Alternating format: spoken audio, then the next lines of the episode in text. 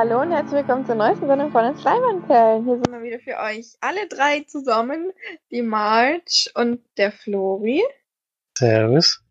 Und der Felix.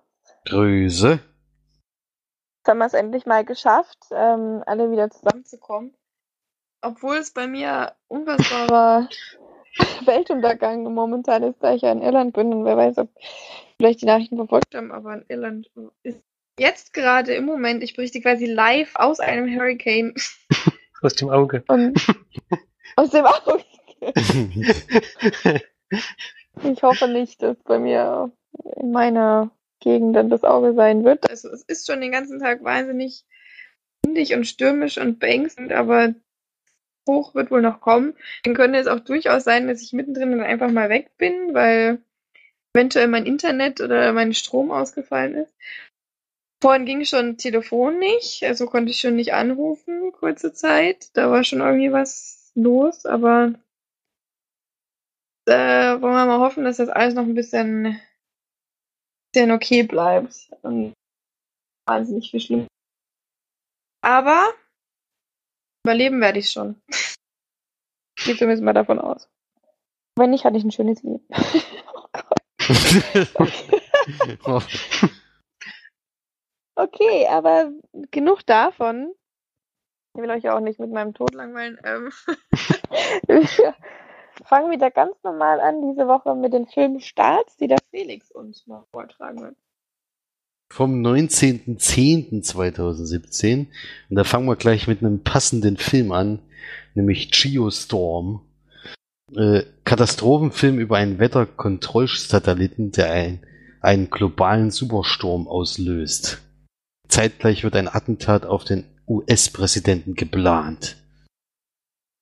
Mit Shara Butler und Ed Harris und Andy Garcia. Den, den Trailer hatte ich jetzt mehrmals vor der Sneak und auch jetzt bei den Kinofilmen, die ich gesehen habe. Also es sieht wirklich katastrophal aus eigentlich. Ich glaube, das wird nicht so ein Knaller werden. Und Shara Butler ist schon wieder ein Film, in dem der US-Präsident ein Attentat verwickelt ist. Das kommt mir irgendwie bekannt vor. Ja, hat er auch schon öfters gemacht und ja, es, die, dieser Satellit fällt natürlich auch wieder in falsche Hände. Das ist ja auch neue Geschichte. Wahnsinnig äh, gut umgesetzt, glaube ich. Ja, was mich da viel mehr interessiert und was ich vielleicht auch im Kino sehen werde, mal gucken, ist Schneemann. Die Verfilmung des gleichnamigen Krimis des norwegischen Autors Joe Nesbo mit Michael Fassbender als Hauptkommissar Hole der ein Serienmörder auf, der, auf die Spur kommt, ja. Das der Trailer schon recht gut und ich habe auch schon ein paar Hörbücher von Joe Nesbo gehabt, oder Nesbö. Wahrscheinlich das O durchgestrichen oder ja, ist wahrscheinlich das Ö. Ja, und die haben mir eigentlich alle ganz gut gefallen. Der Trailer sieht auch gut aus. Mal gucken, vielleicht kann man den mal im Kino ja, sehen. Geil aus, ja. ja. Und als nächstes The Square, Komödie, mit der goldenen Palme ausgezeichnete Satire über einen schwedischen Museumsdirektor, dessen Leben völlig aus den Fugen gerät, als sein Handy geklaut wird. Okay. Ja. Dann der nächste Film, den habe ich in der Sneak gehabt die Woche, deswegen nur der Titel, Borg McEnroe. Duell zweier Gladiatoren. Über den Film werden wir heute noch sprechen. Dann Es war einmal Indianerland, Verfilmung des gleichnamigen Romans von Niels Mohl um den 17-jährigen Mauser, der den Sommer seines Lebens verbringt. Dann geschieht ein grauenvolles Verbrechen. Ja, dann als nächstes Jungle, ein Abenteuerfilm, ein Film, den ich gerne im Kino sehen würde, der aber wieder nirgendwo läuft mit Daniel Radcliffe in der Hauptrolle. Und da hat der Trailer mir sehr gut gefallen. Survival-Drama mit Daniel Radcliffe um eine Gruppe von Touristen, die im bolivischen, bolivianischen Dschungel verloren gehen. Willkommen in der grünen Hölle. Ja, das hat der Trailer schon sehr spannend aus und ich hatte auch als so ein Kinderbuch mal gelesen, das hat so eine ähnliche Geschichte wie dieser Film. Natürlich nicht ganz so spektakulär, aber das hat, halt, fand ich damals schon sehr spannend, deswegen habe ich den Film hier auch gleich auf die Leihliste getan, wo der, wo ich den Trailer gesehen habe. Leider ein ganz, ganz kleiner Start in Deutschland. Dann Clash.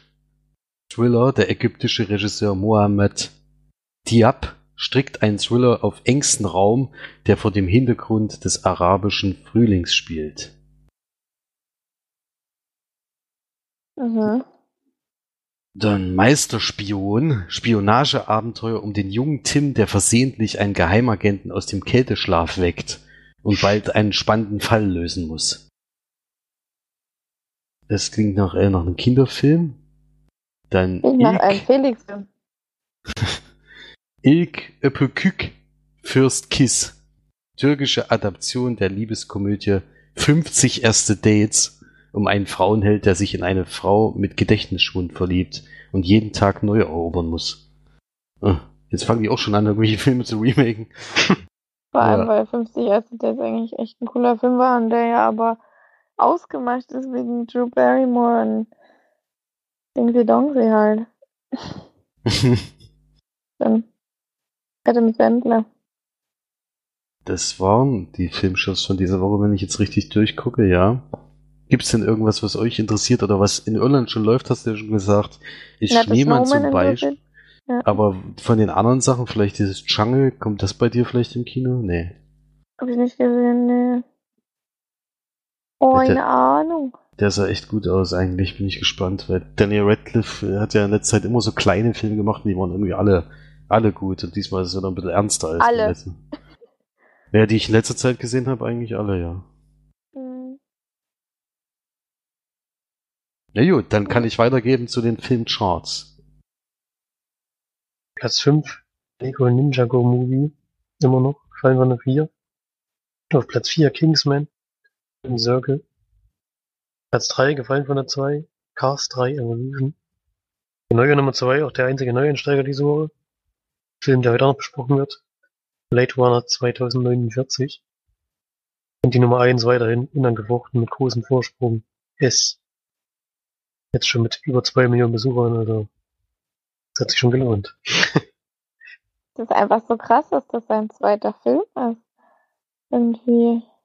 Ja, vor allem, dass ein Horrorfilm so reinhaut, hab ich auch nicht erlebt. Hm. Das war wirklich eine Überraschung. Wäre doch geil. Wäre doch einfach geil. Ich vermute mal, der wird halt auch noch besprochen, oder? Kann das sein? Der wird halt auch nochmal besprochen, ja. Ich es fast gedacht. Hm. Weil du so schlau bist. Das hat damit ja weniger zu tun. Aber es stimmt. Blauer Flori. Okay, ähm, dann würde ich sagen, machen wir mal weiter mit der Sneak. Da haben wir, glaube ich, diesmal zwei Beiträge. Nee, Doch, um zwei. zwei Beiträge. Mhm. Und äh, würde ich sagen, weil Florian ja immer in die Sneak geht und sein Gehirn ja immer, je länger er wartet, je, äh, mehr abnimmt. Ich schon so alt ist. Ich würde mal sagen, fängt Florian an. Äh, Ich kann es relativ kurz machen. Ein Film, der, glaube ich, schon zweimal besprochen wurde inzwischen bei uns. Von dem Felix letzte Woche gesagt hat, ich kann nicht mehr kriegen. Ich hatte ihn ja dann doch noch. Habe mich auch gefreut drüber, aber Treppen to Monday habe ich gesehen. Ein Film von Tommy Wirkola. Der hat zum Beispiel noch gemacht Hänsel Gretel, Hänsel und Gretel Hexenjäger. Den war schon nicht, glaube ich. Haben wir den das nie gesehen? Nee, nee du hast den mal das nie gesehen. Wir hatten, ich hatte den auf jeden Fall der Sneak gesehen. Ich weiß auch nicht, ob du dabei warst. Das war halt so ein Spaß, Spaß-Action-Film, wenn man das so nennen will. Hier ist es aber eher ein düsterer Thriller. Und zur Geschichte brauchen wir, glaube ich, nicht mehr viel sagen. Oft genug uns behandelt bei uns.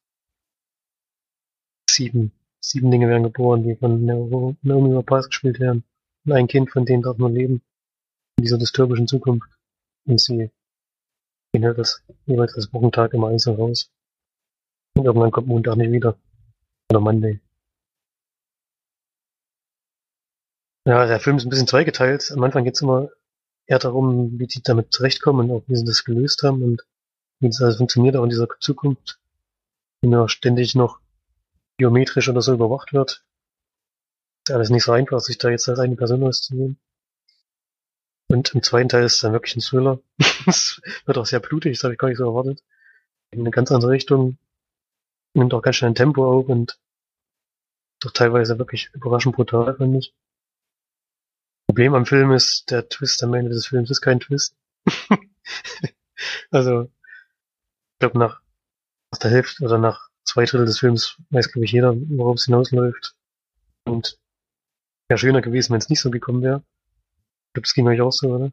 Es ist dann halt wirklich das, womit man die ganze Zeit rechnet. Ja. Also ein bisschen Ja, das hatten wir ja auch Das so war ja eigentlich, ich weiß gar nicht, ob das wirklich ein Twist gewesen sein soll, denn am Ende, ich habe keine Ahnung. Das wird zumindest so ein bisschen so aufgebaut, weil das ist ja jetzt so die zentrale Frage. die auch schon im Film Für nicht so helle, helle Köpfe war das vielleicht ein Twist, ja. aber Ja. Für uns schlaue Menschen war das keiner. ja, aber so das ganze Szenario hat mir schon sehr gut gefallen. Auch diese, wie sie die Zu- Zukunft gezeigt haben, diesen Aber der Vielen, Twist, vielen Menschen. Twist am Ende war schon geil. Den hast du, glaube ich, auch nicht erwartet, oder? Nee, der war, der stimmt, den hätte ich schon wieder fast vergessen. mein altes Gehirn. Das stimmt, ja. Das hat dann nochmal so ein bisschen so einen kleinen Dreh nochmal reingebracht. Auch manche Sachen verständlicher gemacht. Wie sie so auf einzelne Entwicklungen verhalten haben. Das stimmt. Damit habe ich auch nicht gerechnet. William Dafoe spielt noch mit. Er spielt den Vater von dem, ja, nee, den Opa, gell? Den Opa spielt er. Opa, genau. Ja, genau. Der ist immer cool. Hat jetzt hier keine große Rolle, aber kommt schon ein bisschen vor zumindest. Ja. Schöner Thriller, hat mir gut gefallen. Und ich finde auch, dass das Szenario an sich nicht so mega unrealistisch ist. Wird zwar jetzt nicht in den nächsten 20 Jahren passieren, aber vielleicht in den nächsten 200 oder so ist das wirklich ein Problem, das auf der Erde definitiv auftreten kann. Und ich wüsste dann auch nicht, wie man das lösen soll. Keine Ahnung. Wie es hier Das hat das wird, Ende, Ende auch, hat's ja auch ziemlich offen gelassen eigentlich. Es gab ja dann, Ja, es gibt keine Lösung für dieses es gibt Problem. keine Lösung für dieses Problem. Das ist schon, das hat mir auch so ein bisschen kritisiert, dass das Ende irgendwie so einen einfach dann damit zurücklässt. Aber vielleicht gibt's ja auch keine 100% Nee, es gibt, Lösung ich, dafür. ja. Weiß man nicht. Ja, auf jeden Fall ein Film, über den man dann auch noch gut nachdenken kann, noch gut diskutieren kann. Weil er halt schon sehr viele Fragen aufmacht. Die mir gut gefallen. Ich fand ihn auch spannend die meiste Zeit. Dann auch sehr actionreich. Ab einem bestimmten Zeitpunkt. Hab schon gefetzt und ich gebe sieben von zehn Leinwandperlen. Fand's auch schön, dass ich jetzt noch das nie gesehen habe. Weil ich denke, ins Kino wäre ich jetzt nicht gegangen. Hat mir schon gefallen. Ist ja auch ein Netflix produzierter Film, also stand im Kino komischerweise nicht da, aber der ist ja in USA und in Großbritannien, also auch bei March jetzt zum Beispiel, ist der ja schon im Netflix so zu sehen. In Deutschland hat er komischerweise mal einen gesonderten Kinostart gekriegt, wird aber, glaube ich, im Dezember, wenn ich es richtig gehört habe, dann auch im Stream sie also wirklich kurz nachdem der im Kino war. Es gab ja jetzt mal so viele kritische Stimmen bei diesem einen Film, der auf dem Festival lief, der von Netflix produziert ist, der nie ins Kino kommt und da gab's halt so einen Aufruhr, dass Filme doch eher ins Kino sollen als direkt in den Streaming. Ja, es Ja, ist, also ich finde es persönlich auch besser, muss ich sagen, weil das Vielleicht ist da jetzt ein bisschen so ein Umdenken gerade bei Netflix. Ja, aber das haben sie jetzt nur in Deutschland gemacht. Äh, weiß nicht, ob die das ja Hm. dann überall eigentlich so machen. Keine Ahnung. Wer weiß. Gut, Felix dran. Ich bin Tennis- dran. Ja, Zwei Tennisspieler. Ich, ich habe jetzt äh, mit Tennisspielern zu tun. Ein Film, den Florian ja nachher noch sehen wird, wahrscheinlich. Das könnte passieren, da kann überall. Könnte passieren. Der läuft nämlich wirklich in vielen, vielen Sneaks und äh, ist ein Film aus Schweden, also eine englisch-schwedische Produktion, aber die Hauptproduktionsland ist auf jeden Fall Schweden und der Hauptdarsteller ist auch ein Schwede. Es geht um Borg McEnroe, also nicht Versus, sondern direkt hintereinander.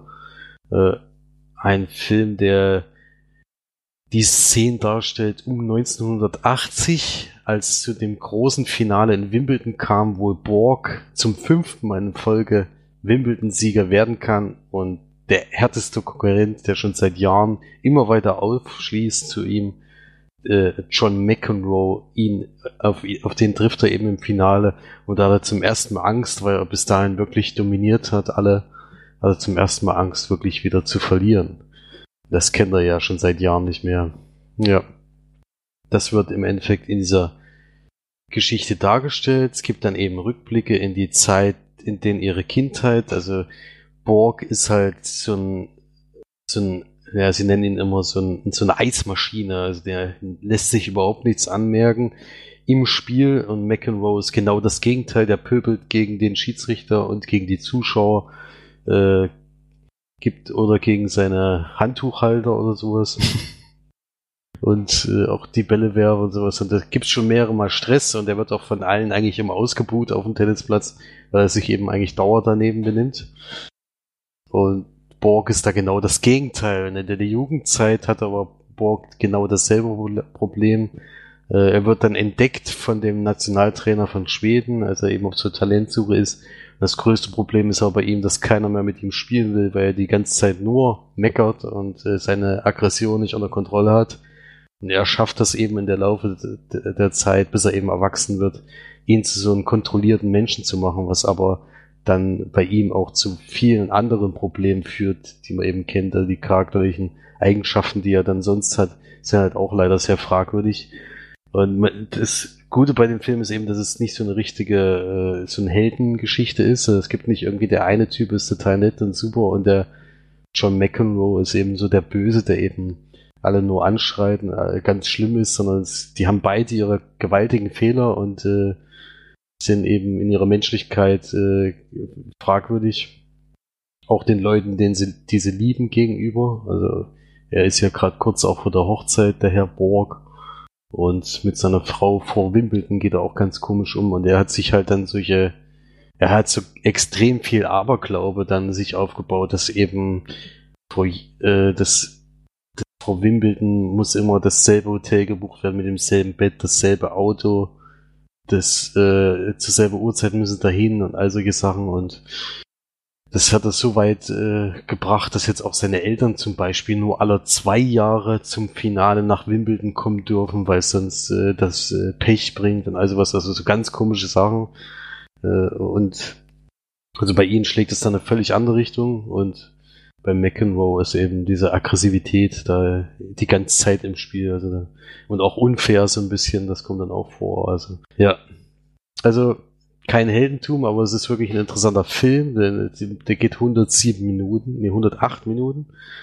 Und ich finde, der ist ziemlich gut gelungen, weil er eben, also am Anfang und sowas, die ganzen Nebengeschichten, alles sind zwar nicht so wahnsinnig spannend, aber spätestens, wenn es dann zu diesem Match zwischen den beiden kommt, dann ist es wirklich nicht kurz, also nicht hier irgendwie mal in fünf Minuten zusammengefasst, sondern wenn es dann zu diesem Spiel kommt, dann sind das wirklich die letzten 30 Minuten, würde ich jetzt sagen, ist dieses Spiel. Und ich kannte diesen Ausgang nicht und es war ja unfassbar spannend. Also das war, ich meine, Tennis, ich war noch nie ein Tennisgucker, der jetzt irgendwie Spiele live geschaut hat oder sowas. Aber was da abgegangen ist in diesem, in diesem Spiel, eine hin und her, also das war schon, war schon sehr, sehr spannend. Und haben die das jetzt bei den Filmen nachgespielt oder? Die haben es nachgespielt, ja. Also es sind nicht die Originalszenen. Das hätte, hätte ich auch gut gefunden, wenn es dann eben in den Zeit, äh, in der Zeit eben das Originalspiel gewesen wäre, wenn sie einfach die Szenen eingespielt haben. Ich weiß noch nicht, ob sie das dürfen, keine Ahnung. Äh, es gab auch am Ende dann eben nur Bilder von den Zweien und nicht, äh, nicht irgendwie eine Aufnahme von dem Originalspiel. Was ich allerdings gemacht habe, aber das ist jetzt nicht so wahnsinnig wichtig, aber ich bin dann eben nach Hause gefahren und man kann dieses Spiel auf YouTube in so einer Zusammenfassung gibt's das in 25 Minuten so eine Zusammenfassung von den wichtigsten Szenen in Spiel. Das habe ich mir dann auch nochmal angeguckt. Also das Interesse hat der Film auf jeden Fall geweckt, weil dieses Spiel wirklich sehr, sehr spannend ist. Äh, und es ist auch gut inszeniert, finde ich.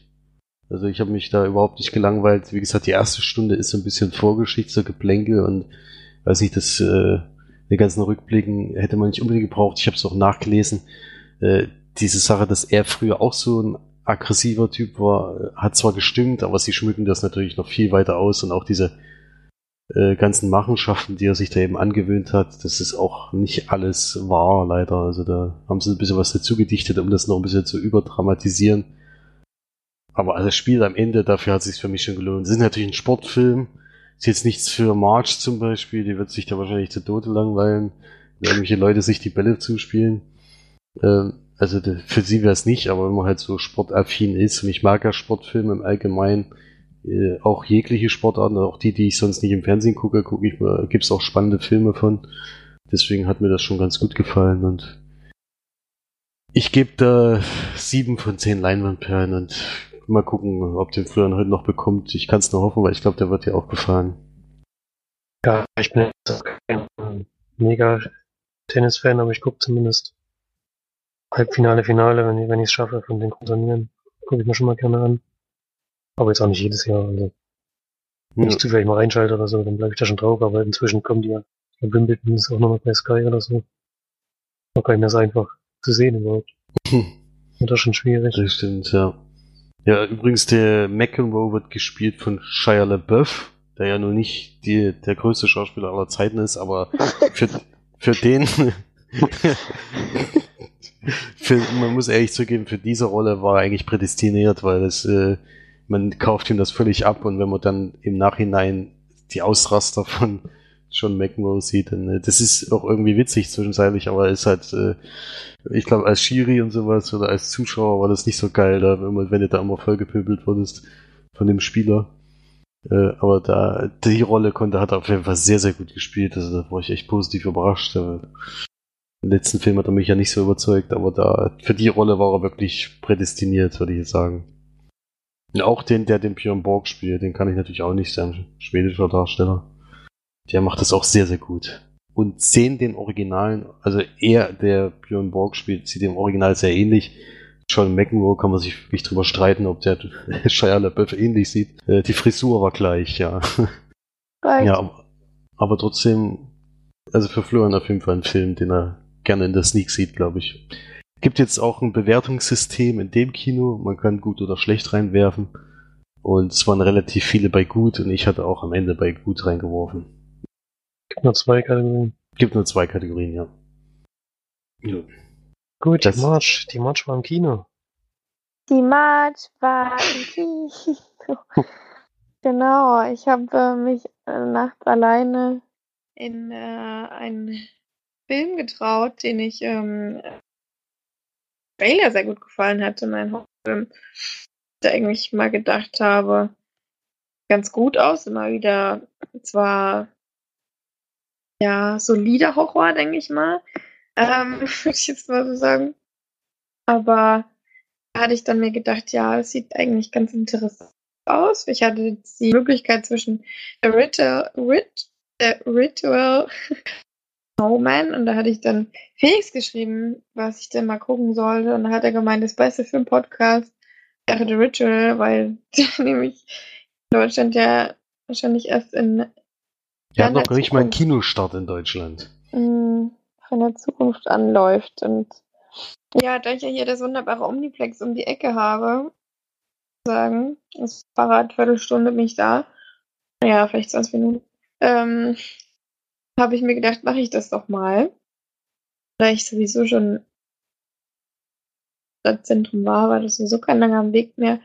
Da habe ich mir das dann mal gegönnt, alleine in äh, The Ritual zu gehen, wo ähm, ich auch wirklich die ersten, erste Viertelstunde alleine drin saß.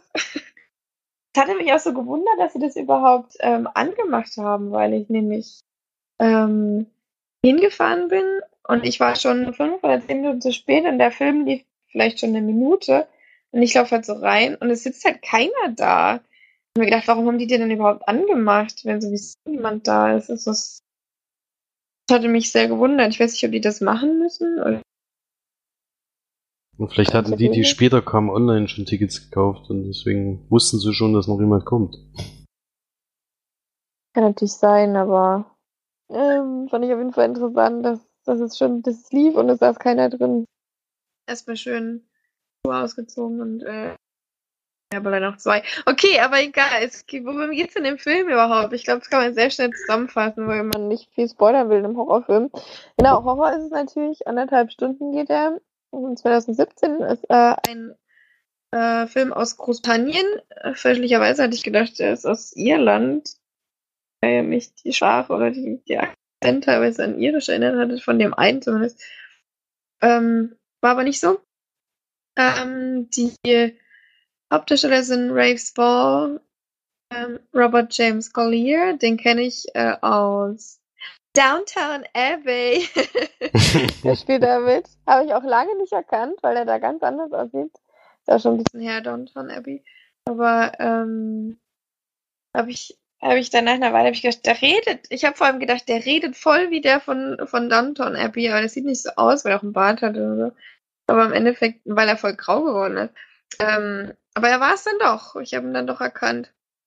Dann Arsha Ali, äh, der auch so ein bisschen südländisch aussah, und Sam Broughton, ja, ausgesprochen ähm, es geht auf jeden Fall darum, dass Saves Paul, ähm, äh, Raves Ball, was sind das für Name? Auf jeden Fall ist es so eine Fünferklicke. Also nicht nur die vier, die ich schon vorgelesen habe, sondern auch Paul Wright. Ähm, noch mit dabei, ähm, die ja auch immer trinken gehen und die überlegen sich dann, was machen wir denn mal für einen Urlaub zu fünft. Sind wir schon so langsam äh, älter und jetzt äh, haben wir schon ein bisschen Kinder und ähm, ja, dann überlegen sie sich unterschiedliche Sachen und der eine, Paul Wright, also Robert, gibt dann vor, dass sie mal nach Schweden fahren sollen zum Hiking, also wandern gehen halt. Und ja, dann wissen sie es aber auch noch nicht so richtig, sind eigentlich alle eher dagegen. Dann aus dem Pub raus, dann will der Hauptdarsteller Ray Spall, der in dem Film Luke heißt, ähm, möchte dann sehr gerne sich noch etwas gönnen im 24 Stunden auf dem Top. Der äh, geht dann mit seinem Kumpel rein und äh, in dem Laden gerade ein Überfall statt und dabei dann quasi der der Kumpel Robert dabei umgebracht. Der, der halt quasi das Hiking vorgeschlagen hat. Genau. Und dann geht's auch direkt nach dieser ja, Vorkommnis geht's dann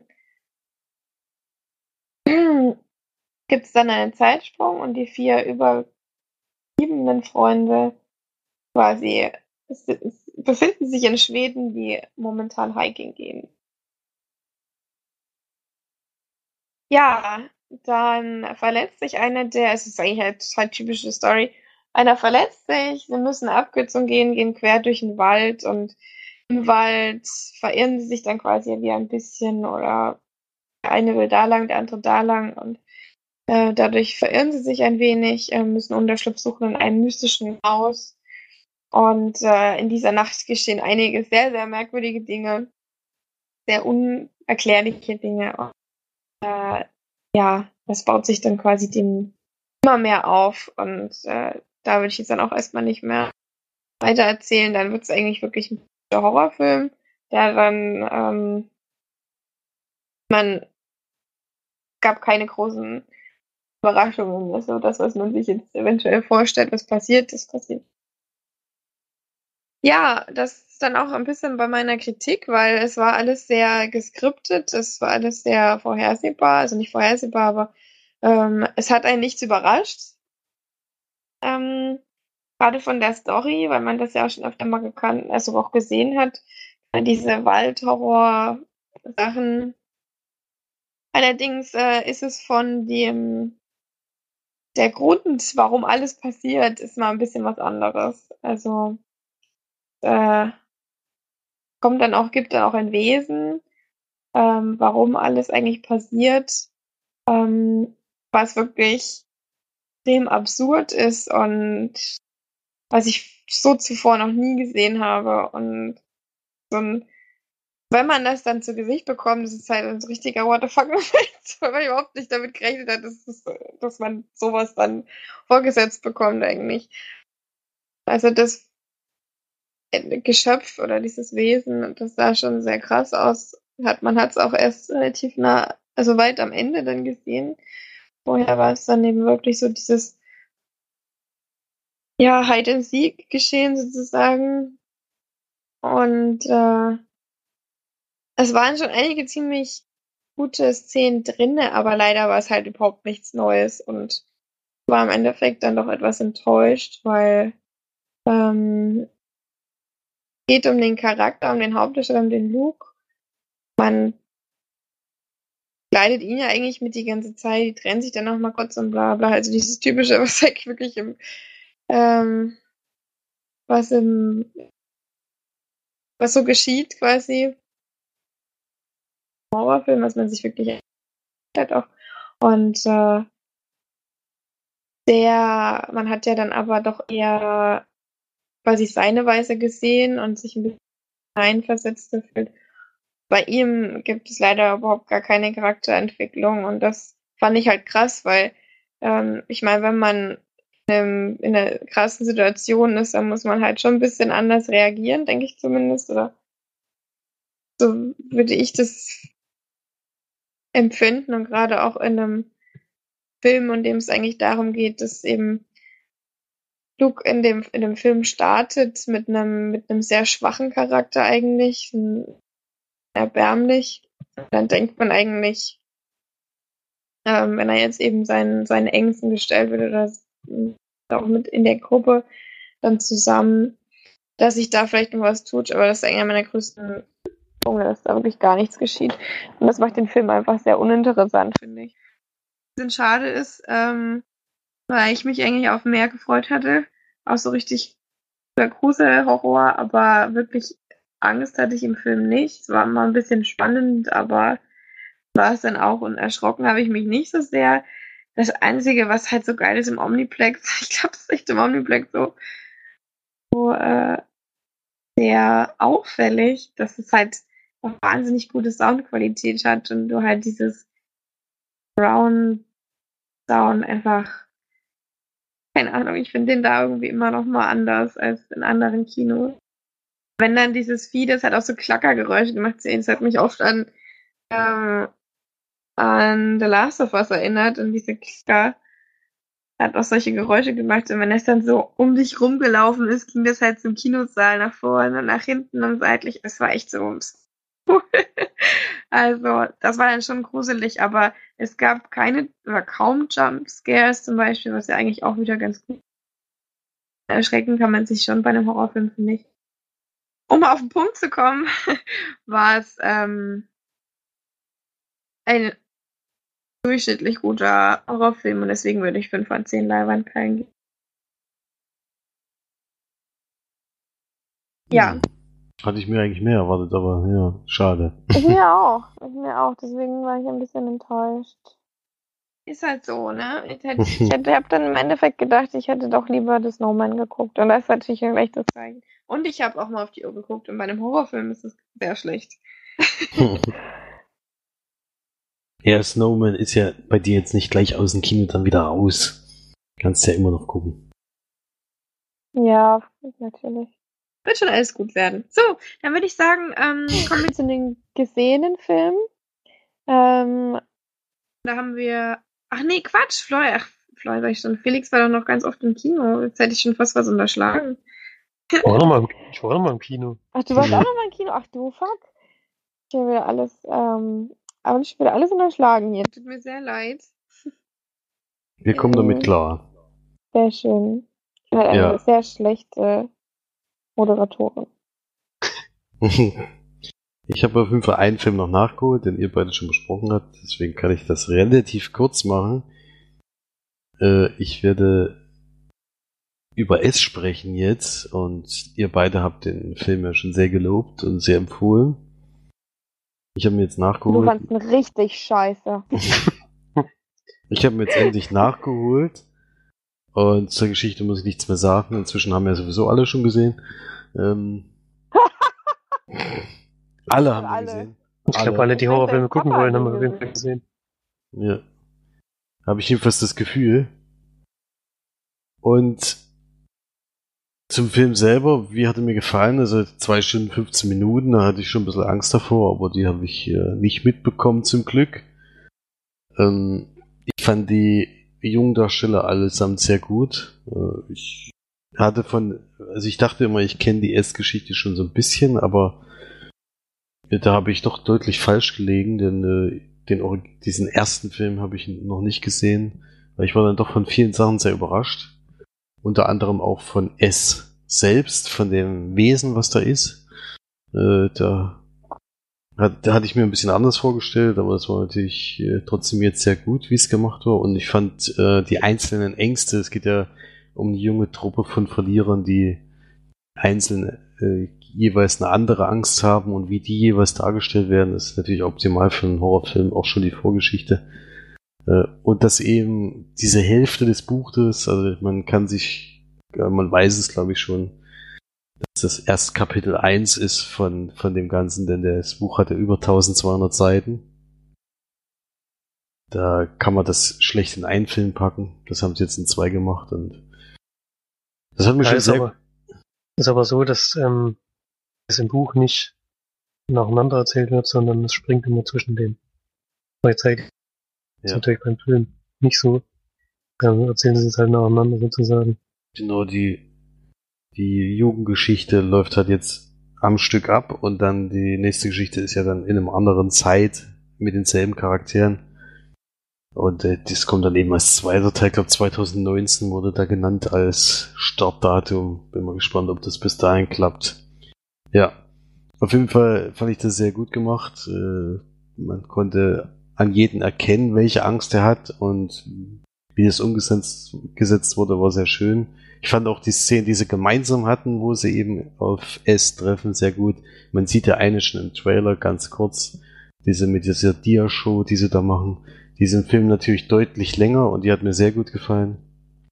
Ähm, und ja, also für mich einer der besten Horrorfilme in letzter Zeit. Also wir hatten ja sowieso mm, Glück. Wir hatten in den letzten Jahren jedes Mal einen, also letztes Jahr mit Alena zum Beispiel oder Ja, oder vor allen Dingen Don't. Breathe war ja auch so, so super. Was? Get Out dieses Jahr ja Get, auch. Get Out dieses Jahr auch. Also letzte Zeit haben wir echt im Horrorbereich sehr gute Filme. Das war ja davor schon ein bisschen eingeschlafen. Da reiht sich der auch rein und äh, kann da absolut mithalten. Bin überrascht, dass der so wahnsinnig gut eingeschlagen hat. Also das können die anderen Filme dann leider nicht vorweisen mit, vorweisen mit Don't Breathe und Get Out zum Beispiel.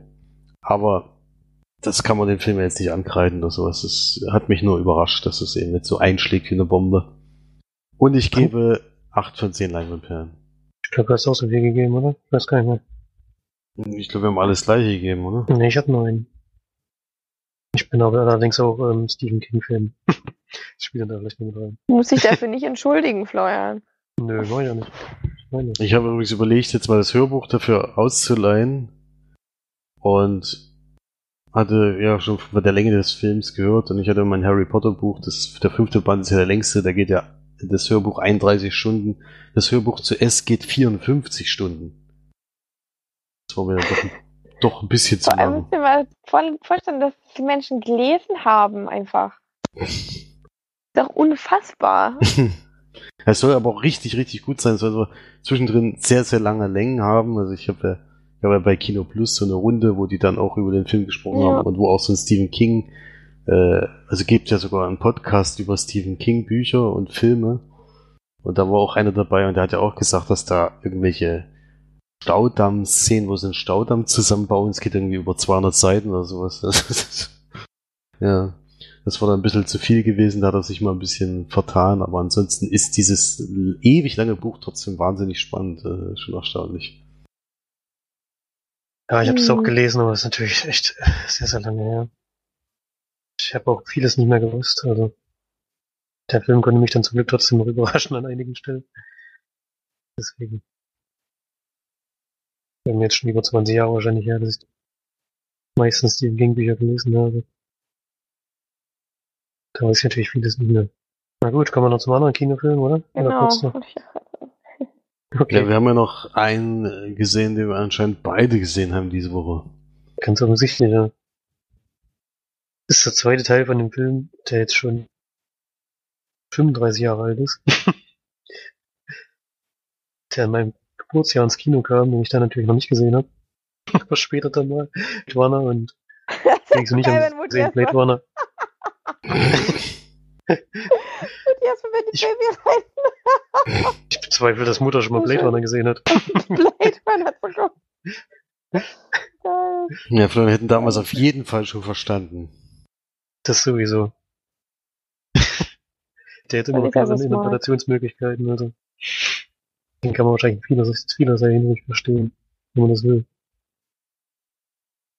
Aber wir haben jetzt natürlich den neuen Teil gesehen, Blade Runner 2049. Regie hat geführt Denis Villeneuve, der, von dem mir irgendwie jeder Film gut gefällt. so ein bisschen Fanboy von dem Regisseur. ähm, und zur Geschichte sagen wir wirklich ganz, ganz wenig, denn Trailer, das ist mir sehr positiv aufgefallen, verraten auch sehr, sehr wenig. Geht natürlich wieder darum, dass Replikanten auf der Erde unterwegs sind. Das sind so, ich weiß gar nicht genau, was das sind, Klone oder ne? Ja, es sind selbst gezüchtete Menschen, das äh, Ja, denke ich mal. die halt bessere Fähigkeiten haben und jetzt haben sie auch, im ersten Teil sind die ja dann irgendwann mal haben sozusagen aufgelehnt gegen Bescheid. Im zweiten Teil haben sie jetzt wieder welche gezüchtet, die noch gehorsamer sind. Die sieht man aber eigentlich gar nicht, oder? Ich glaube, die kommen gar nicht so hier vor. Und dann es gibt noch aus der alten Zeit Kanten, die immer noch Ziele verfolgen, die der Menschheit schaden könnten. Die werden natürlich wieder gejagt. Diesmal von Officer K, gespielt von Ryan Gosling, der ja so ein bisschen den ganzen Film trägt, kann man sagen.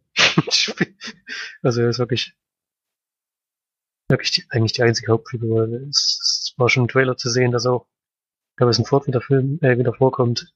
Ich war sehr überrascht, wie, wie klein eigentlich seine Rolle ist und auch wie spät im Film erst ähm, überhaupt zum Einsatz kommt. Das hat mich schon überrascht. Und wir sehen Ryan Gosling, wie er die Replikanten jagt und auch umbringt. Und nebenher ähm, eine Geschichte, in der wir eigentlich noch nichts verraten wollen, Felix, oder? Ich weiß nicht genau. Nee, ich würde nicht. Also ich, ich gehe mit dem Wissensstand rein, bin mit dem Wissensstand reingegangen, eben von dem ersten Teil und von diesen. Es gab ja extra von, von Dennis Villeneuve produzierte und von dem Sohn von Ridley Scott, der ja den, den ersten Teil gemacht hat, äh, drei Kurzfilme, die auf diesen Film vorbereiten. Ich weiß nicht, ob du die noch geguckt hattest, bevor du reingegangen bist. Nee, die kenne ich nicht. Also die gibt's auf YouTube, die können wir kostenlos äh, gucken. Gibt's nochmal drei Kurzfilme, wo es einmal so um diesen Blackout 2022 geht. Der kommt ja in diesem Film vor. Ja, wird halt auch gar nicht erklärt und so. Ich war da ein bisschen irritiert. Ja, deswegen Aber- sollte man diese Kurzfilme, es wurde aber auch empfohlen, dass da eben diese Das Filme gar nicht mitbekommen. Ne. äh, geguckt werden sollten. Und dann gibt's noch einen Film, wo, wo dieser Wallace, also dieser neue Firmenchef, der das, die Tyrell Corporation, die am ersten Teil die Replikanten produziert hat, aufgekauft hat und eben da weiterarbeitet, wurde vorgestellt, wer das überhaupt ist. Und dann gibt's noch einen Kurzfilm, wo es um diesen äh, ja, Dave Bautista Charakter geht. Da wurde der eingeführt, der hat ja in dem Film dann gar nicht mehr so eine wahnsinnig große Rolle. Wie das, wie der überhaupt da dazu gehört. Also ich würde auf jeden Fall empfehlen, diesen ersten Teil nochmal zu gucken oder wenigstens nochmal Zusammenfassung zu lesen oder sowas. Und diese drei Kurzfilme zu schauen, weil sonst, äh, was nicht, wenn du die jetzt nicht gesehen hast, äh, hast du ja schon gesagt, bei dem Blackout äh, wusstest du jetzt gar nicht, was los ist. Ja, das Ja, war das- eigentlich das Einzige. Was, naja, ich hab, konnte mir dann schon denken, dass da irgendwie irgendwas Irgend, irgendwas ist. mal vorgekommen ist, ja. Also da, da, da wird das halt thematisiert, was da eben damals passiert ist. Das, äh, also ich würde es jedenfalls empfehlen, wenn man diesen Film guckt, sollte man das auch vorher gucken, weil dann hat man irgendwie mehr Einblick. Ich bin ganz froh, dass ich das dann noch gemacht habe. Ja. Ja, und kann vielleicht noch so viel sagen, es passiert halt etwas, was Ryan Gosling dann in, in angenehme Lage bringt. Ja, genau. Soweit. Dass sagen. er eben irgendwann auch nach dem Herrn Shepard sucht. Hieß der Shepard, ja. Nee. Er hieß Deckard. Deckard. War nicht, Shepard war der von Heavy Rain. Wisse. ähm, Deckard, der Harrison Ford Charakter, der auch sehr, sehr gelobt wird für seine Darstellung in diesem Film. Der erste Film, wo er mal da schauspielerisch überzeugt. Fand ich auch sehr positiv. Und Film vor allen Dingen, äh, um jetzt mal zu der Kritik zu kommen, weil wir erzählen ja nichts zur Geschichte. es ist ja, ist ja, also, wenn man die Geschichte des Films zusammenfasst, kann man auch vielleicht in fünf Minuten machen. Das ist ja, die 163 Minuten sind halt gefüllt mit anderen Sachen als mit Story. Das Äh, stimmt. Die, die werden da auf jeden Fall genutzt, um, um opulente Szenen zu zeigen und einen wahnsinnigen, äh, also optisch, optisch absoluter Wahnsinn, was da wieder gelaufen ist. Aber Dennis Villeneuve ist ja einer der, der Leute, wo man sich eigentlich drauf verlassen kann, dass es ganz gut ist. Trotzdem bin ich da mit sehr gemischten Gefühlen reingegangen, weil ich nach nach der langen Zeit, diese Fortsetzungen, die da immer kommen, sind ja in letzter Zeit eigentlich alle in die Hose gegangen und äh, hat schon ein bisschen Angst, dass er jetzt auch mal äh, auch mal was Mittelmäßiges oder was Schlechteres macht. Äh, das ist nämlich wirklich sehr schwer, weil es gibt ma Massen an Fans von diesen ersten Teil. Also ja, der ist ja wahnsinnig gefloppt damals im Kino und ist dann erst auf Video oder sowas ist das dann so ein, so ein Dauerbrenner geworden. Und dann gibt's halt vor diesem Ende, weil es ist ja ein sehr offenes Ende bei dem ersten Teil, gab es auch viele, viele Fanfictions, wo sich, äh, wo sich Leute ausgedacht haben, wie das eben weitergeht und was weiß ich. Also es gibt wahnsinnig viele Fans. Und wenn ich so richtig mitbekommen habe, was die ersten Kritiken, die ich so gelesen habe oder gehört habe von Leuten, die die Blade Runner gemocht haben damals und geliebt haben, die sind alle sehr positiv überrascht. Ja. Deswegen hat er das wieder ganz gut hinbekommen. Äh, Story, ja, weiß ich nicht kann man eigentlich äh, kritisieren vielleicht, weil es passiert ja eigentlich nicht viel. Ja, cool. ich finde es halt, ich finde es halt immer schwierig zu sagen. So, so die Story gibt halt nicht viel her oder so, denn es ist. Es gibt ja eigentlich äh, es ist, ist hier, ist hier, Dennis, ist hier nicht Ziel des Bei Dennis will Netflix kommt es nicht so auf die Story an, halt seine Art Filme zu machen. Mhm. Braucht jetzt keine starke Story, finde ich. Ja. Wenn man jetzt zum Beispiel Arrival nimmt oder so, das ist halt auch ein Film, mit dem ist nicht so viel passiert. Teilweise gibt's da sehr, sehr lange Szenen mit, wo sie vor irgendwelchen Raumschiffen stehen oder so, wo eigentlich gar nichts passiert, sondern nur durch Musik und durch Bilder wird eine Spannung erzeugt, die einfach so einen ganzen Film tragen kann. Ich finde das bei, bei Blade Runner wieder ganz genauso, beziehungsweise sogar teilweise fast noch ein bisschen besser sieht alles so unfassbar gut aus, alles. Das heißt gut, ich meine, das ist Szenario von der Erde, was man so, glaube ich, nicht erleben möchte. Nee. es ist alles Dreck, es ist alles hässlich, es ist alles eklig und überall staubt und. Es regnet immer, ja. Ja, und alles wieder untermalt mit so, es, er macht ja immer keinen richtigen Score. Nur teilweise gibt es da Songs, sondern immer nur so ein Dröhnen oder so ein so schrille Töne im Hintergrund oder so. Und auch bei dem Film fand ich, fand ich das wieder so, dass der einfach eine Spannung erzeugt, ohne das durch eine Story zu machen, sondern einfach nur durch eine Art einen Film zu machen. Wie gesagt, wie ich es von fast überhaupt keinem anderen Regisseur kenne, dass der so hinkriegt. Das bei ja. dem ist. Ja, wie gesagt, ich bin halt, ich bin halt ein riesen Fan von dem und es gibt bestimmt auch Leute, die finden den Film langweilig, weil das die nicht so fesselt, nicht so packt. Bei mir schafft er das jedes Mal wieder und fand den Film wieder überragend. das ist wirklich so. Ich fand nicht überragend. Was vor allem, was, was ich sehr, sehr cool fand, weil ich auch nicht wusste. Ja, war ja bei Captain Phillips, der Typ, der den Entführer spielt. Ja, der, der kommt ja schon vor. Den habe ich aber gleich. 49 den habe ich aber gleich erkannt sogar. Den habe ich auch sofort erkannt, ey. so geil. Obwohl es eigentlich nur ein Laienschausteller ist. Deswegen mm. fand ich das so cool, dass er den eine Rolle gegeben hat. ja. Das war schon witzig, ja. Hat zwar natürlich nur eine Mini-Rolle, wo er ein paar Sätze sagen musste, aber es war schon cool. Ja, und es ist halt eine Art, Art Film zu machen, den man sonst nicht so oft sieht. Und die halt meinen Geschmack total anspricht, deswegen. Ja. Passt das. Und ich finde ja. ihn trotzdem spannend. Ich finde noch, finde auch, es, zwischendurch habe ich gedacht, die Story geht in eine Richtung, wenn es jetzt wirklich so auflösen. Das ist natürlich sehr, sehr einfach gestrickt, aber und der Twist am Ende hat schon funktioniert. Ich habe ihn nicht kommen sehen, auch wenn man kommen sehen könnte. Ja. Ja, nee, den habe ich auch nicht vorher gesehen. Ich sage jetzt noch nicht die ganze Story. Ich finde, in den 163 Minuten passiert halt relativ wenig. Äh, das ist jetzt auch kein Kritikpunkt, aber es ist halt ja, es gibt diese erste Stunde. Die erste Stunde ist schon, also wir hatten diesmal mit Pause.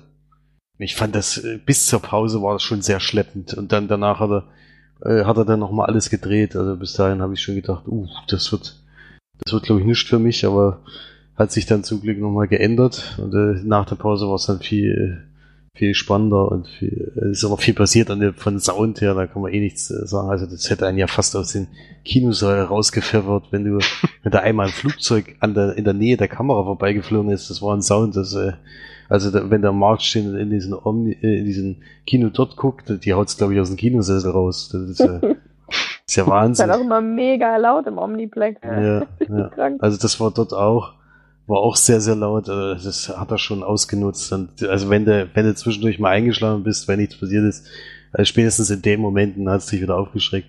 Also ich habe zwar niemanden gesehen, denen das passiert ist zum Glück, aber das ist damit wirkt er auf jeden Fall solchen Leuten entgegen. Also da, das war schon beeindruckend, überhaupt der Sound und ich fand auch die Machart wieder, wieder super. Also da kann man absolut nichts dagegen sagen. Ich weiß allerdings, dass March dem Film 0 von 10 Leinwandperlen geben würde. Das steht auf jeden Fall fest, bin ich mir ziemlich Ich habe sicher. bei eurer Besprechung komplett abgeschaltet.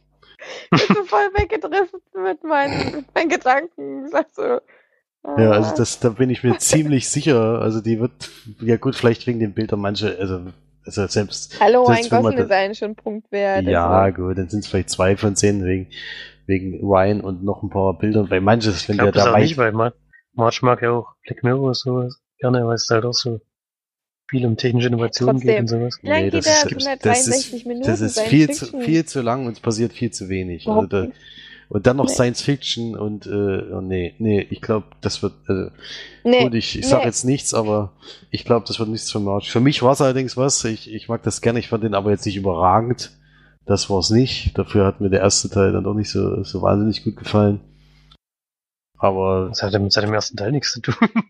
nee, der erste Teil des Films bis zur. Pause. Ach so, Äh, ja, so, ich dachte, das ist den ersten Teil allgemein. Nee, nee, den ersten Teil allgemein, ja, das, den kann man gucken, der ist auch gut, aber ist auch nicht überragend. Also fand ich jedenfalls noch nie so überragend, aber gibt ja viele, viele tausende Fans, die da, die das sehr mögen und deswegen hat mich das auch interessiert, wie es weitergeht und mit den tollen Darstellern und mit dem wahnsinnigen guten, guten Regisseur kann man den Film auf jeden Fall gut gucken äh, und gibt da sieben von zehn Leinwandperlen. Ich gebe neun von zehn. Ja. Ja, ich würde noch, ich überlege wirklich, ob ich nochmal Kino gucke. Also der Film kam übrigens hier nur in 3D. Äh, für 3D müssten wir eigentlich mal drei Punkte abziehen, aber das hat man jetzt immer weggelassen, weil es gab keinen 3D-Effekt im Film, keinen einzigen. Ich habe ihn zum Glück in 2D gesehen. Bin froh Das drüber. war für mich, für mich wieder, also 3D ist tot. Also da geht nichts mehr.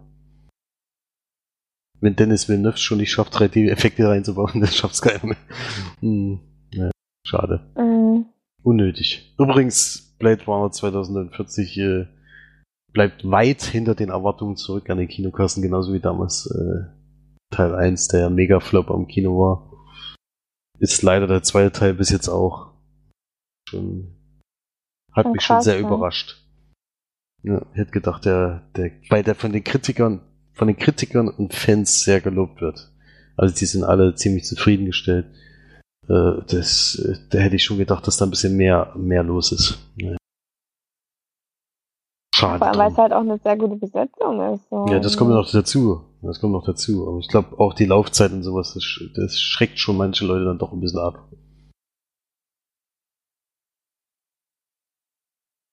Naja. wollen alle auf, äh, auf Star Wars warten. ja, aber auf jeden Fall gut anzuschauen. Also da kann man bei Dennis Villeneuve wirklich nie, nie was dagegen sagen. Also gibt keinen Film, wo mir jetzt sagt, von ihm, die ich bis jetzt gesehen habe, wo jetzt irgendwie die Bilder nicht gut gewesen wären oder die, die, der Sound nicht gut gewesen. Da passt eigentlich immer alles. Also an der Machart des Films kann man eigentlich wenig kritisieren. Gut, haben wir denn äh, noch einen Kinofilm oder was ist das jetzt? Felix, bist du noch mal irgendwo? Ich war noch Oder- mal im Kino, allerdings, ja, ja, ich habe, ich, ich habe ja Zeit gerade. Ähm, allerdings war das, wurde ich da mitgenommen. Ich war noch nicht mal der, der dahin unbedingt wollte, sondern ich wurde gefragt, ob ich mitgehen will und ich habe da zugestimmt. Und zwar war ich in Kingsman The Golden Circle, der zweite Teil der Kingsman-Reihe, wo der erste Teil mir nicht so, also der war schon cool, aber der hat mir aus mehreren Gründen nicht so überragend gefallen schon allein wegen Anspielungen auf irgendwelche ja pornografischen Geschichten und sowas, die fand ich da völlig übertrieben. Die haben auch in den Film eigentlich nicht reingepasst. Äh, übertriebene Action äh, finde ich irgendwie witziger als äh, so diese ja Witze auf auf Geschlechtsverkehr äh, Geschichten, die müssen nicht unbedingt sein. Das hat den Film ein bisschen runtergezogen damals, äh, aber jetzt, wo ich den Trailer gesehen habe und alles Mögliche und dadurch, dass der auch wieder vom selben Regisseur ist, von Matthew Vaughn, wo ich eigentlich die Filme ganz gut finde, habe ich jetzt doch den zweiten Teil noch mitgenommen. Ist auch wieder mit Taron Egerton in der Hauptrolle Mark Strong und wie man ja schon im Trailer sieht, das sind für mich immer solche, solche Sachen, die ich beim Trailer absolut nicht verstehe. Man erfährt schon, dass jemand überlebt hat, der im ersten Teil eigentlich umgekommen ist, war ihm was gedacht und es wäre irgendwie viel äh, besser gewesen, wenn man es eben da nicht gewusst hätte und das dann überraschend in dem Film vorkommt, aber so wusste man es ja schon vorher. Dazu kommt noch Halle Berry, die noch mitspielt, Jeff Bridges und äh, Julian Moore als der Bösewicht und auch noch dabei ist Channing Tatum, der im Trailer ja groß gezeigt wird und in dem Film dann äh, nicht so eine mega große Rolle hat. Also ich glaube, das war der kürzeste Auftritt äh, von zum Hauptcharakter, also gedachten Hauptcharakter seit längerer Zeit. Äh, aber worum geht's eigentlich? Die Kingsmen sind ja in England unterwegs und äh, ja, haben, es ist ja eigentlich so eine Schneider, Schneiderei für Anzüge und darunter versteckt sich ja dieser Kingsman. Das sind halt so Agenten, die die Welt jedes Mal wieder retten aus irgendwelchen Gründen, was sie am ersten Teil auch schon gemacht haben. Und das Ganze ist als Komödie ausgelegt. Und am Anfang des Films wird aber der Hauptsitz und die ganzen Nebensitze von Kingsman zerstört und damit auch nahezu alle Agenten, außer, außer eben diesen Taron Egerton und Mark Strong. Die beiden sind noch da und die fliegen dann die USA, denn die haben so eine Kooperation irgendwann mal gehabt, vor mehreren Jahren, mit, mit so einem Schnapsbrenner äh, Gemeinschaft und das ist dann ähnlich wie bei denen, nur eben in den USA. Diese Schnapsbrenner-Geschichte ist nur Vorwand und dahinter ist dann auch so eine Geheimorganisation, die eben so eine Freundschaft mit denen, mit denen dann aufbaut und denen dann hilft. Und die versuchen natürlich die Dame zur Strecke zu bringen, denn der Julian Moore Charakter hat sich nämlich irgendwo auf der Welt versteckt in so einem kleinen Dorf, wo sie sich so ein kleines Dorf aufgebaut hat und eben irgendwelche Leute entführt. Äh, und von dort aus ein Drogenimperium führt. Und sie hat, also sie beliefert weltweit und hat damit schon Milliarden gemacht und jetzt will sie aber, dass in USA die Drogen legalisiert werden. Alle Drogen. Und dafür hat sie ein Gift in die Drogen reingetan und nach einer gewissen Zeit, die die das jetzt genommen haben, sterben diese ganzen Leute und sie hat, sie ist die einzige, die das Gegenmittel dazu hat. Das führt dann eben zu diesem Einsatz der Kingsmen in Kooperation mit den Schnapsbrennern und dann geht's zur Sache. Ja, ist ähnlich wie im ersten Teil völlig, äh, völlig over the top. Dass es eben witzig dann auch zwischenzeitlich wird, weil du einfach denkst, also jetzt übertreiben sie es langsam. Es sind schöne neue Charakter, die eingeführt werden. Es gibt dann einen, der hat so eine, ist so ein bisschen wie Indiana Jones, so eine Peitsche und auch so ein Lasso-Geschichte dabei. Die ist auch äh, sehr schön in diesem Film eingesetzt, muss man sagen.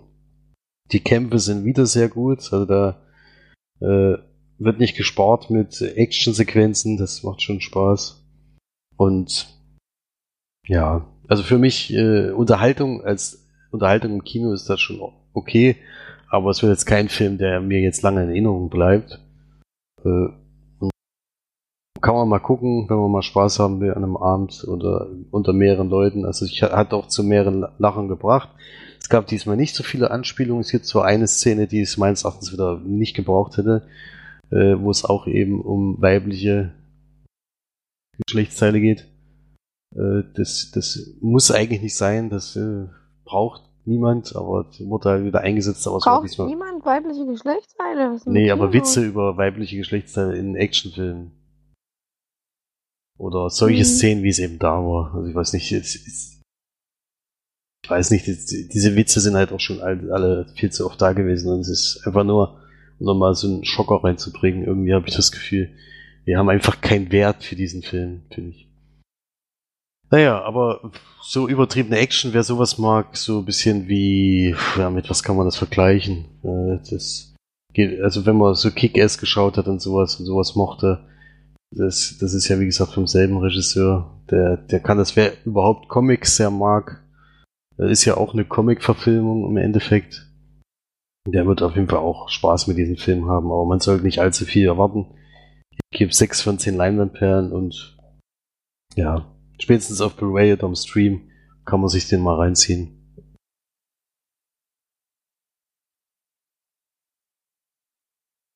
Werden wir wahrscheinlich ersten Teil nicht interessiert. Und jetzt auch irgendwie nicht.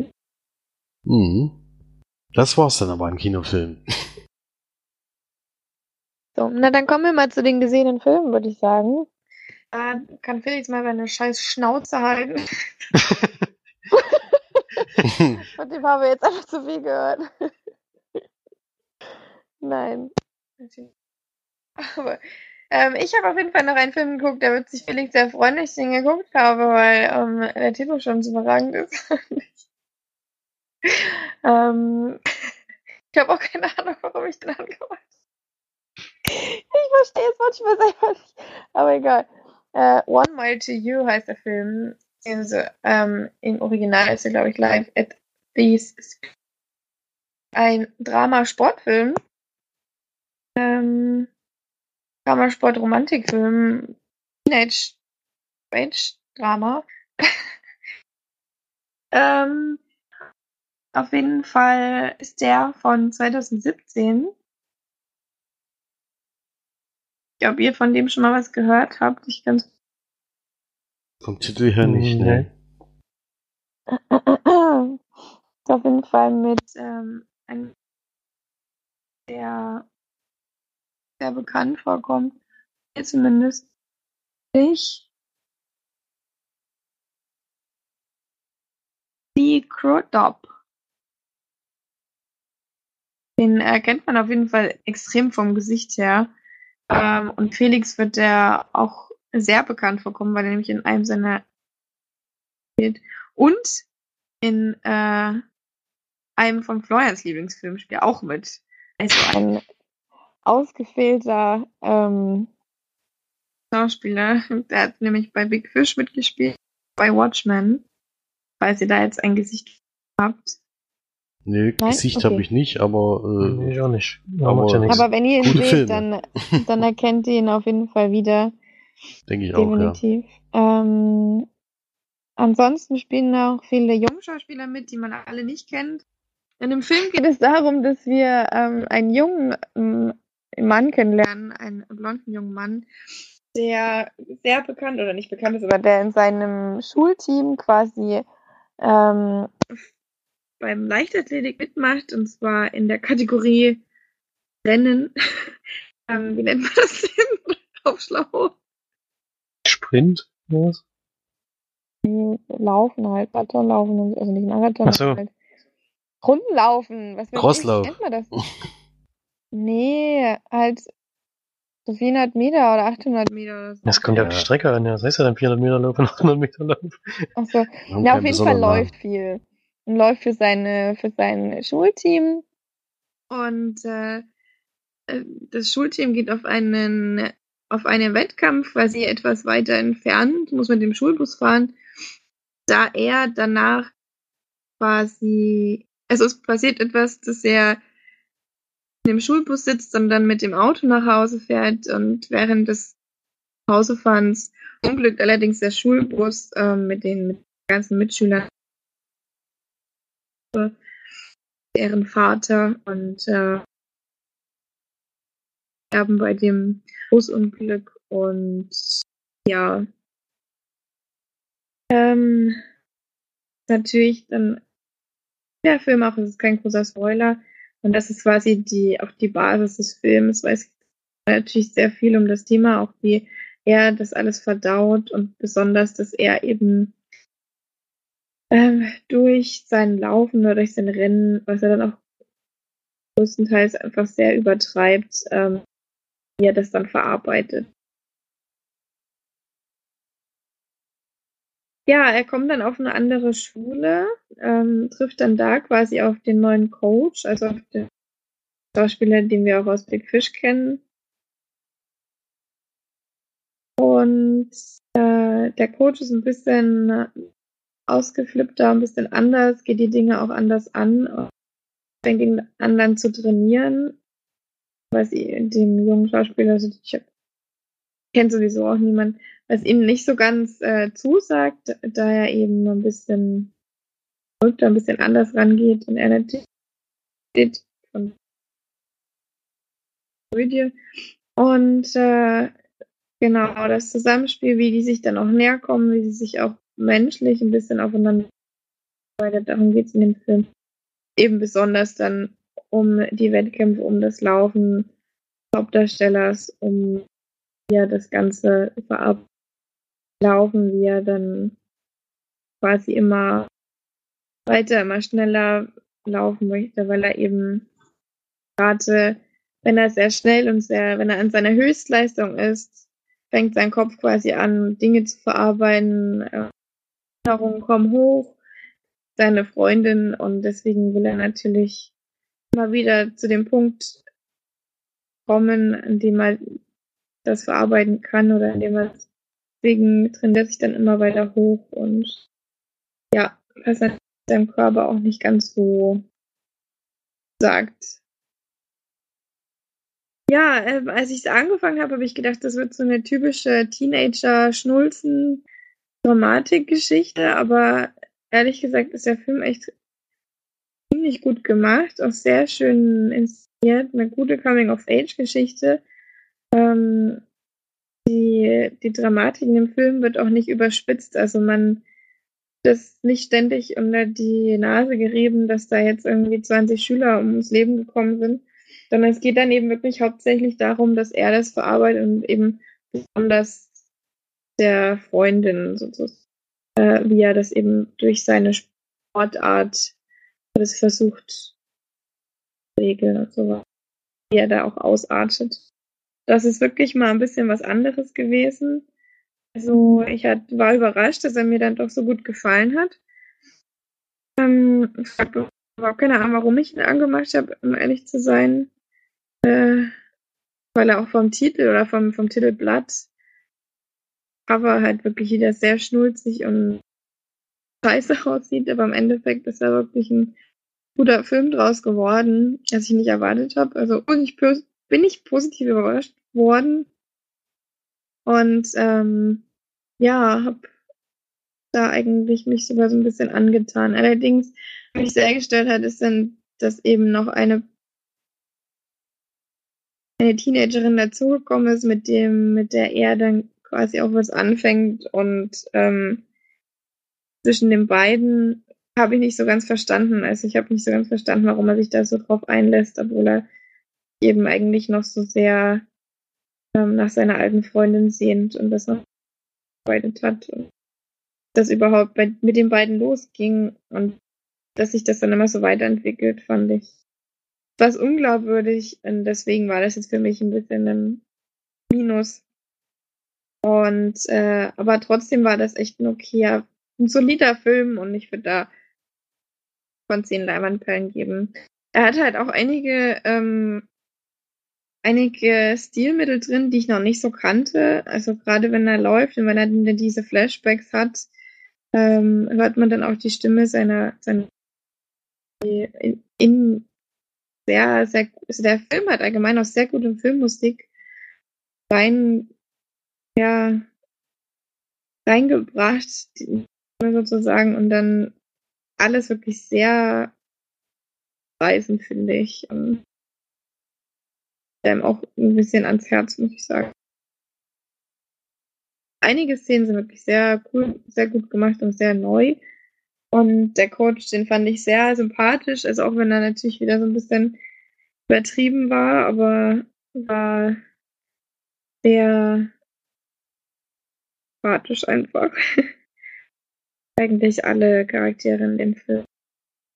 Deswegen war es eine Überraschung. Ich denke nicht, dass er nichts gefallen würde, vielleicht Florian, aber halt ist auch keine absolute Sehempfehlung, aber man kann den auf jeden Fall schon mal auf Netflix gucken, finde ich. Na, mal sehen, wann er herkommt. Ich denke mal, jetzt gibt's noch nicht. Mhm. Ich habe jetzt gesehen übrigens, dass ein Film, den March sehr, sehr empfohlen hat, der beim deutschen Netflix auch zu haben ist. Nämlich Icarus. Oh, ach du Hab's- meine Güte, ey. Hab's aber nicht geschafft, ihn zu gucken, leider. Ey, dann guck den bitte irgendwann, also Felix auch. Und Mist, ich weiß, der geht lange, aber einfach das lohnt sich einfach so sehr. Also Guckt euch das unbedingt an, auch nochmal an die Zuschauer, äh, Zuhörer da draußen. Bitte unbedingt Icarus gucken, ist zu eurem Besten. Felix, nimmst jetzt. Nee, jetzt sofort nicht. Sind wir gleich durch.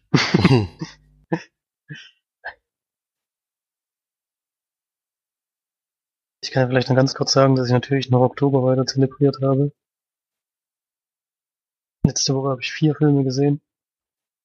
Also schon fast durch. Ist vielleicht bei zehn oder so. Als erster Film im Oktober diese Woche war Die Frau in Schwarz mit Daniel Radcliffe. Ähm, der kommt in so ein verlassenes Dorf oder ein verlassenes nicht, aber so ein Hinterwälderdorf wo es ein Haus gibt, mit dem gerade eine Frau gestorben ist, wo er so ein bisschen den Nachlass regeln soll. In dem Haus passieren dann seltsame Dinge. Und es ist ein ziemlich klassischer Grusel-Horrorfilm. Aber ich fand ihn insgesamt gar nicht so schlecht gemacht. Es gab doch einige Stellen, wo ich mich ganz schön erschrocken habe. Das hat er schon hinbekommen. Und ja, sollte es keine Mega-Story erwarten, aber war schon schlecht gemacht. Ich hatte ja auch einen zweiten Teil in der Sneak gesehen. Den fand ich dagegen doch fällt ja sehr, sehr, sehr, sehr stark ab. Das ist der erste Teil schon deutlich besser. Da gebe ich sieben von zehn Leinwandperlen. Hypersomnia, ich glaube ein argentinischer Horror, Psychothriller oder so, wie man das nennen möchte. Hat mir nicht gefallen. Würde ich nicht weiterempfehlen. Ähm, vier von zehn. Darum geht es so junge Frauen, die da irgendwo eingesperrt und misshandelt werden, aber hat mich jetzt nicht gepackt, war nicht, nicht beeindruckt. War. Dann Wir sind die Nacht. Ein deutscher Horrorfilm.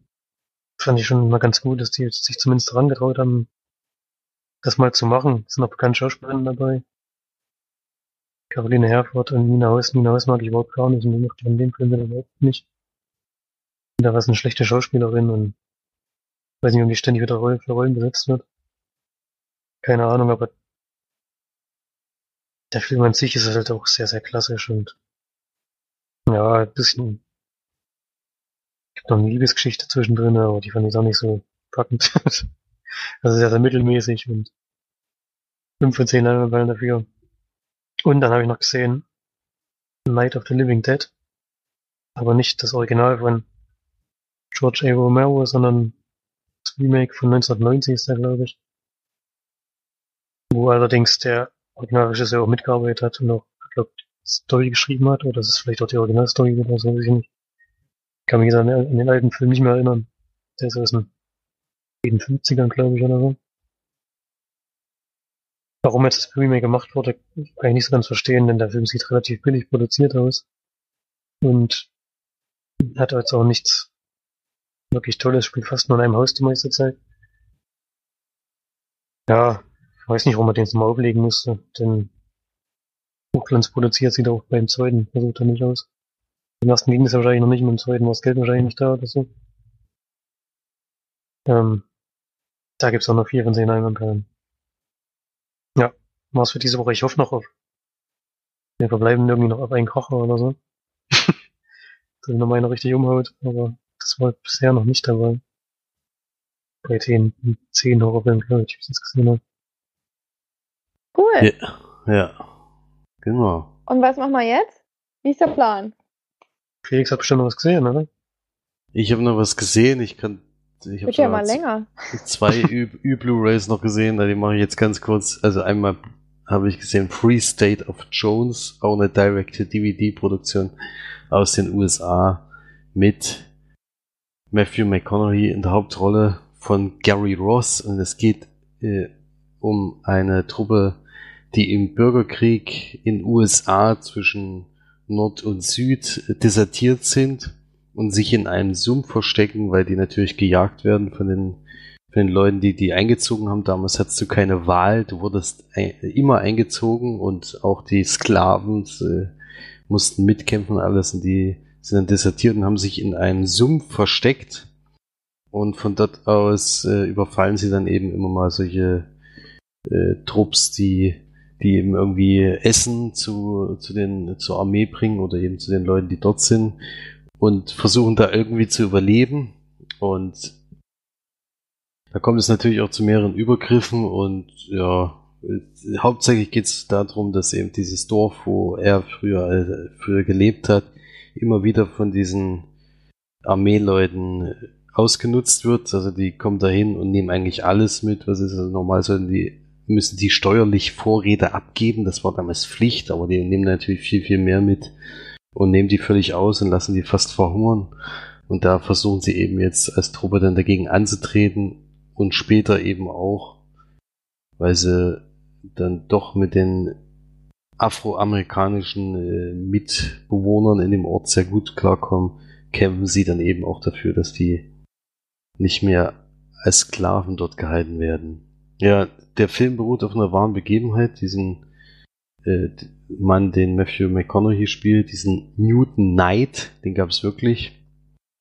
Und ja, ist aber kein besonders gelungener Film, war direct to DVD in Deutschland, kam nicht im Kino. Und ist wirklich nicht so wahnsinnig gut gelungen, geht viel zu lang meines Erachtens, also geht zwei Stunden 20 Minuten. Es war sehr, sehr lang gefühlt und ja, Matthew McConaughey ist natürlich immer ein toller Darsteller, kann man überhaupt nicht sagen, aber äh, das konnte den Film leider auch nicht tragen, da war einfach zu wenig dahinter.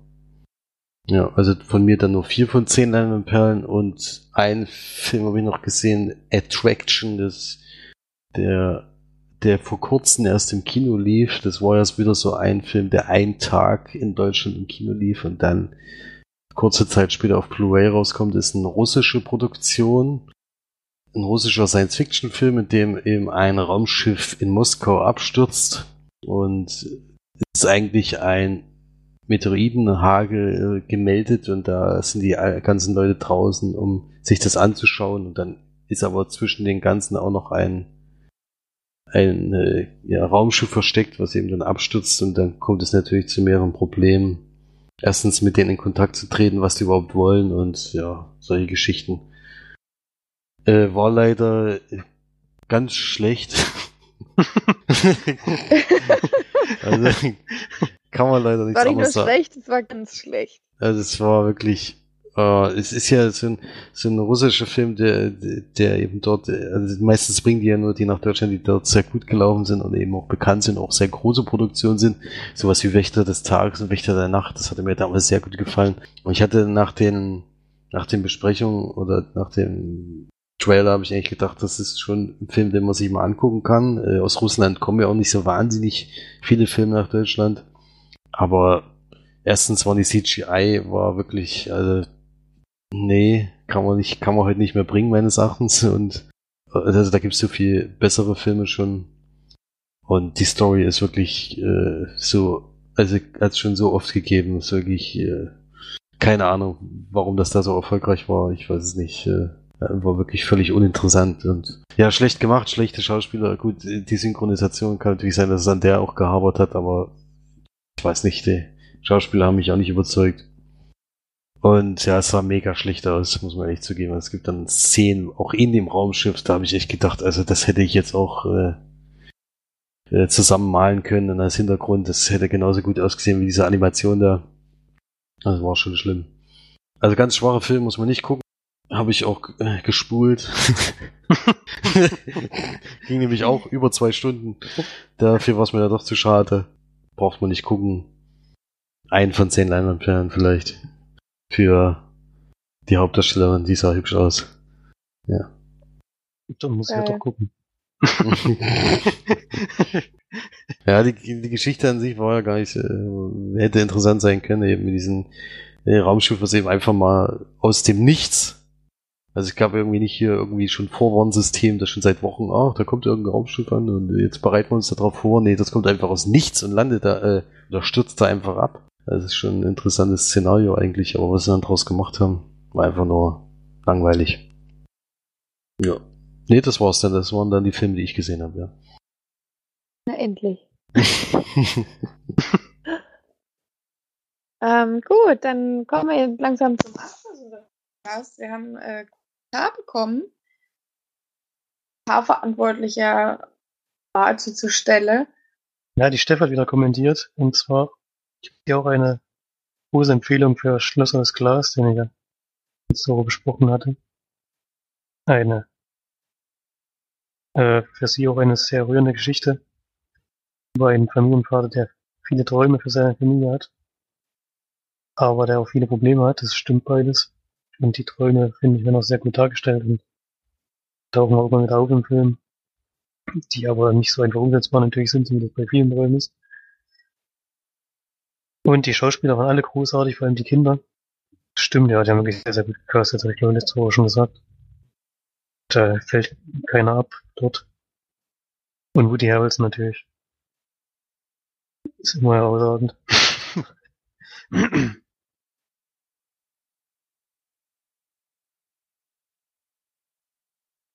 ja, also wenn man die Chance hat, sollte man den Film auch in der V sehen, weil ich glaube, dass Woody Harrelson, das habe ich ja auch gesagt, sieht in den kurzen Szenen nach, dem- Film Gesundheit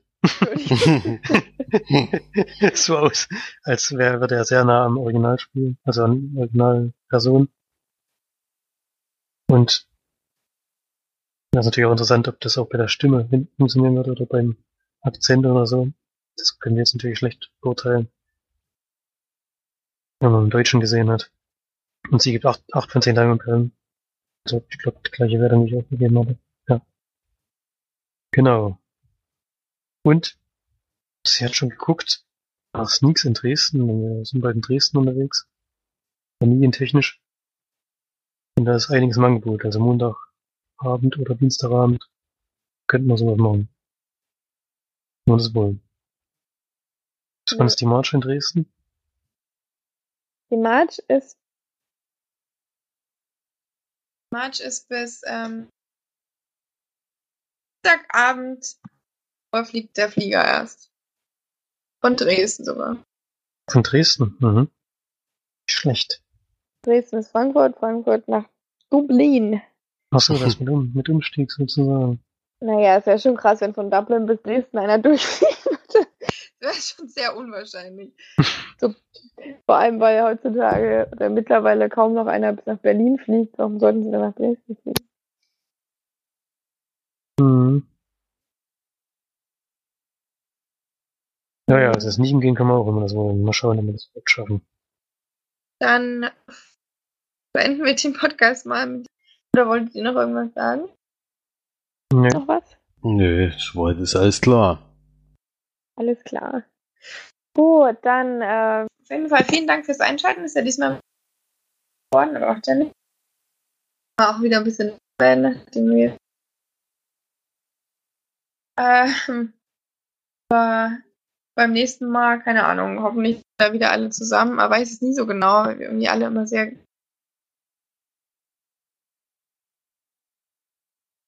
Ja, dann mache ich ja den Abspann. Also Marge äh, hört, hört mich vielleicht noch, ja. Äh. Die, die, ja das, das hat man jetzt wieder gehört. Äh, die nächste March Woche hat dreimal versucht, March hat dreimal versucht abzumoderieren, aber irgendwie kackt jetzt immer doch langsam ab. Ne, auf das verabschiedet sich in Irland äh, aufgrund der Wetterbedingungen und wir hören uns auf jeden Fall nächste Woche wieder, denn äh, da gibt's auf jeden Fall wieder ein filmreiches Wochenende wahrscheinlich. Und ja, March wird dann auch wieder besseres WLAN haben, denn der Wind ist ja nur, hoffentlich nur heute dort so stark. Geht auf jeden Fall viel ins Kino, habt viel Spaß, kommt ja gerade einige tolle Sachen. Äh, guckt euch Blade Runner an, wenn ihr für Science Fiction äh, was übrig habt.